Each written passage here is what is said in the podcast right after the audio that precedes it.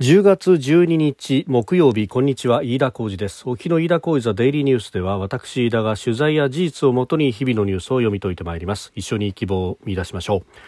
今日取り上げるニュースまずはアメリカのブリンケン国務長官がイスラエルを訪問しました。あらゆる必要な支援を行うと申し出ております。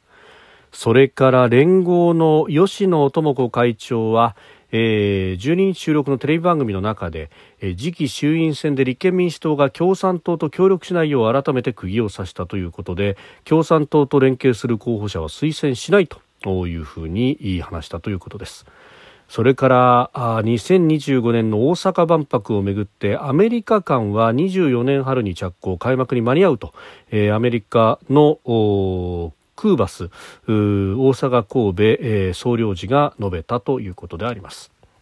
収録しておりますのが10月12日日本時間の夜7時を見るというところです。すでに東京の市場閉まっております。日経平均株価の終値は、えー、昨日と比べ558円15銭高3万2494円66銭でこの日の高値引けとなりました。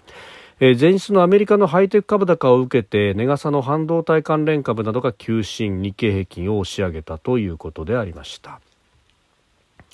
まあ、あ地政学的な、ね、リスクは言われているんですけれども一方で原油価格も落ち着いている等々ということがあって、えー、当座、この日経平均はだいぶ上がったということであります。まあ、あアメリカのね、えー、代表的な指標 WTI は、えー、1バレルあたり100、あごめんなさい、1バレルあたり83ドル台を切って、82ドル台に今日の、まあ、ちょうど日経の取引時間中などは、えー、行ったということもあったようであります。まあ、その後、海外の市場の中で、えー、今収録しているこの日本時間夜7時あたりというのは1バレルあたり84ドルあたりというところで推移していますが、まあ確かにこのことが起こった直後にですね、89ドルあたりまでいったと、えー、いうことでありましたけれども、まあそれがまた戻してきているというところではあります。えー、さて、そのイスラエル情勢ですが、ブリンケンアメリカ国務長官が12日イスラエルを訪問いたしました。で、えー、まあ、ハマスと衝突をしているというこのイスラエルでありますがアメリカによる追加の軍事支援について、えー、話し合うということでありますでアメリカが仲介するイスラエルとサウジアラビアの関係正常化あるいはハマスの人質になっているアメリカ人らの救出なども議題となる見通しだということでありますで、まあ、アメリカとしては、まあ、大統領選も近くにあるということを考えると、えー、イスラエル支持というものをやらないといかんというところがあると。えー、いうところです。で、まあ、アメリカやイギリス、フランス、ドイツ、等々と。えー、いうですね、えー、G7 の中でも特にイスラエルとの関係の深い国々はあイスラエル支援というものをこう声明として出していますが、まあ、その声明もですねよくよく見ていくと、まあ、もちろんこのハマスをテロ組織だというふうに非難をしそして、えー、イスラエルへの支援というものを明確にしておりますが、えー、ただその中で、まあ、ガザにいる一般人、まあ、これはあのハマスという組織が必ずしもパレスチナ全体を代表しているわけではないと、まあ、あガザという地域を事実上掌握しているに過ぎないというところ。しかもその掌握というものも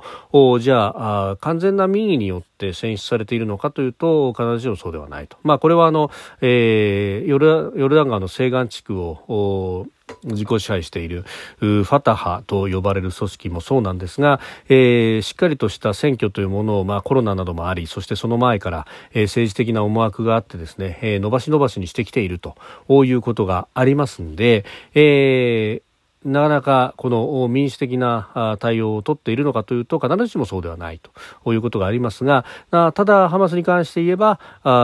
今のところ民意を完全に代表したものではないというところであります。で、そこでですねガザの、まあ、民間人一般人、非戦闘員に関しての、まあ、人道的な部分というのはしっかり保障されなければならないというような一文も実は入っていたりなんかもするということであります。まあ見出しと中身にはだいぶ差があるというようなことともこう言えると。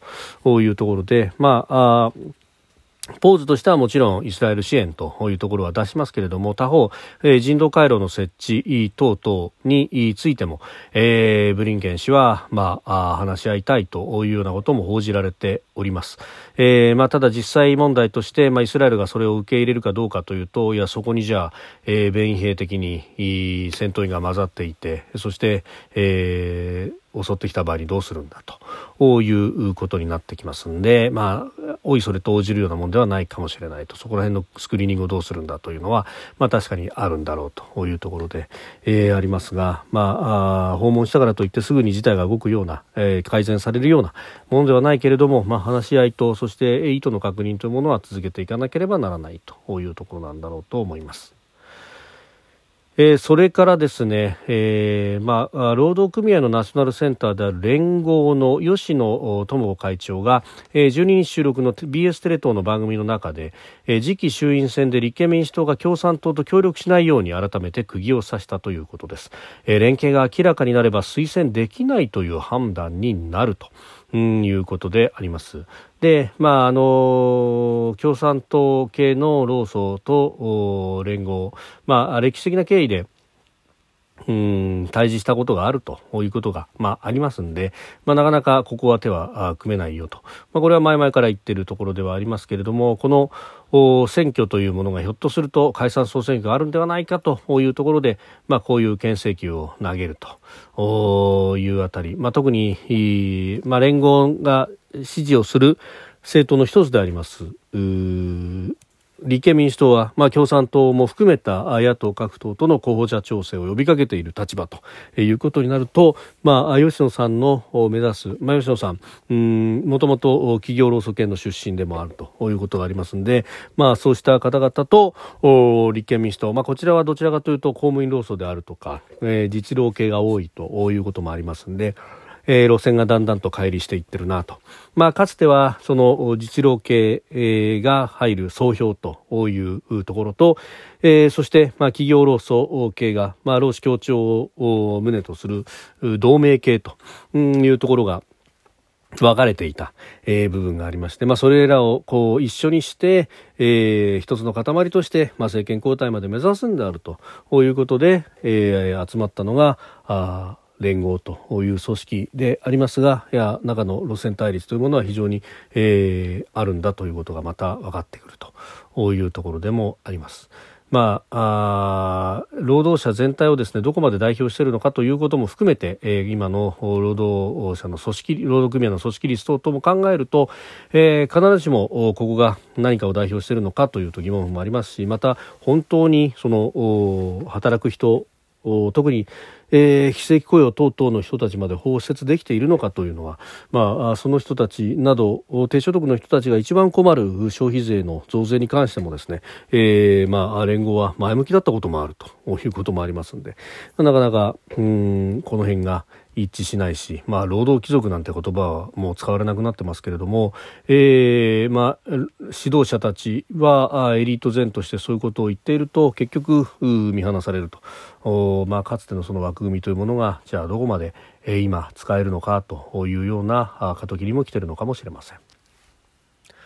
それからですね大阪万博をめぐっ、まあ、着工が遅れているであるとか本当に工事が間に合うのかということは、まあ、いろんなところから声が出ております。で、えー、ジェイソン・クーバス中大阪神戸アメリカ総領事が、えー、今日会見を行いまして、まあ、就任後初の記者会見でしたが、えー、2025年の国際博覧会大阪・関西万博にアメリカが出展するパビリオン2024年の春に着工されると明らかにしました。で万博の開幕日までに間に合うという認識を示しております、まあ、アメリカは事前自前でパビリオンを用意するタイプ A で出展を予定しているということでもうすでに設計建設を担う事業者とは契約を締結していると、え、総領事は明らかにしたということであります。でまあこれあのいろんなところで言われてますけれどもパビリオンの用意の仕方こうして全部自前でやるよっていうタイプ A から、えー、バンパー協会が用意する施設を借り受けるタイプ B タイプ C という種類がある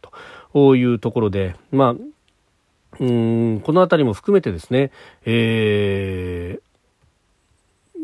まあ、どこまで、えー、使えるのかと、まあ、タイプ A50 以上の国が出展予定ではあるということなんですが資源高などを背景にしてゼネコンとの交渉が停滞しているということであります。まあ、これあの入札等々になると、まあ、不調が続いてしまうというのは、まあ、ここのところの公共工事ではいろんなところであるところではあるんですけれども他方ですねこれをめぐってあのアメリカ日本の、まあ、自民党内の議員からも、えー、残業規制の除外を求めるという超法規的措置をなんていうことが出てきております。これあのバンバー協会主催する日本国際博覧会協会も政府に対してこの時間外労働の上限規制の対象外とするよう求める意見が上がったというところのようでありますが、うーんなんというかですね、あのデフレ脳から脱却できていないというようなところがあって結局、まあ、あの資材の高騰等々もある。でプラス人が集まらないと。人が集まらないというのはあ結局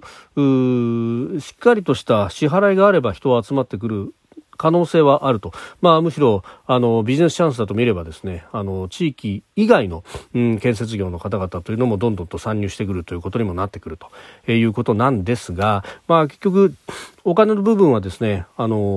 ー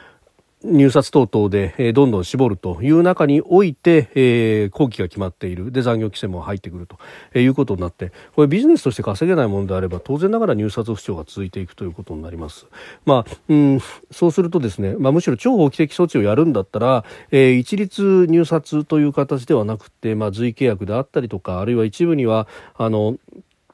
価格の維持というものをですね、えー、認めるようなことをしないと、これ、まあ、あの、クリアで透明な入札というものは確かに重要であるわけであります。まあ、あの今までですね高すぎてダメだと。おなんでこんなに非効率で高いんだと。いうことが、まあ、バブル崩壊前後から叩かれ続けてきたわけでありますがむしろ安すぎる競争をしてしまって今あ手を挙げる人たちがどんどんと少なくなっていると、えー、供給能力をどんどんと既存していると。いうのがこのデフレの30年の実態であるということを考えると、まあ、むしろですね命輝く万博だとこういうことをおっしゃるんであれば、えー、現場で働く人たちの命が輝くと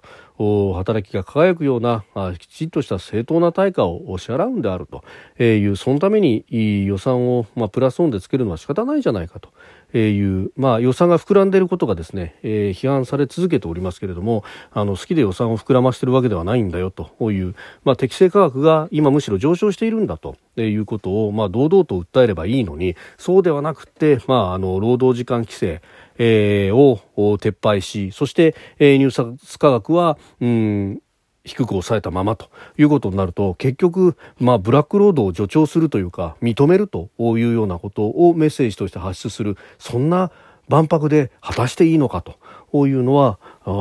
考えなければいけないのではないかとまあ、いうことが非常に、えー、思うところであります。まあ、一時的にですね、まあ、価格カルテルを認めるぐらいの、えー、思い切り方をむしろ超法規的措置というんであれば、えー、やるぐらいのことをしなければいけないのではないかというふうに、まあ、私は思うところでありますし、まあ、こうしたことを機会としてですね、えー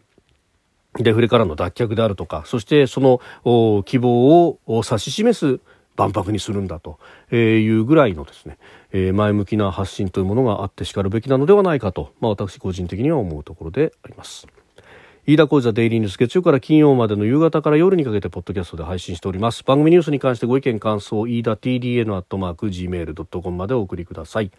飯田浩司ザデイリーニュース。また明日もぜひお聞きください。飯田浩司でした。